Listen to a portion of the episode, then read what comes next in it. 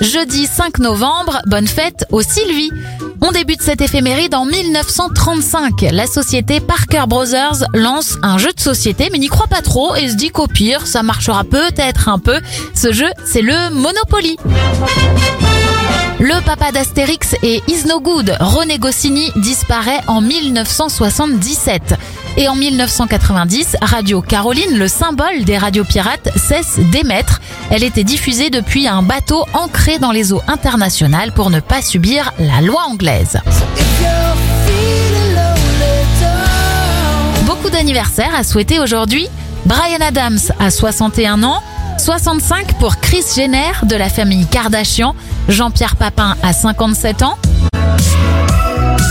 43 pour le cuisinier et animateur de Tous en cuisine sur M6, Cyril Lignac, 41 pour Tarek Boudali, le youtubeur Pierre Cross a 34 ans et Kemar 33. On referme cette éphéméride avec la sortie en 2001 de l'album Britney de Britney Spears avec dedans le tube I'm a Slave for You.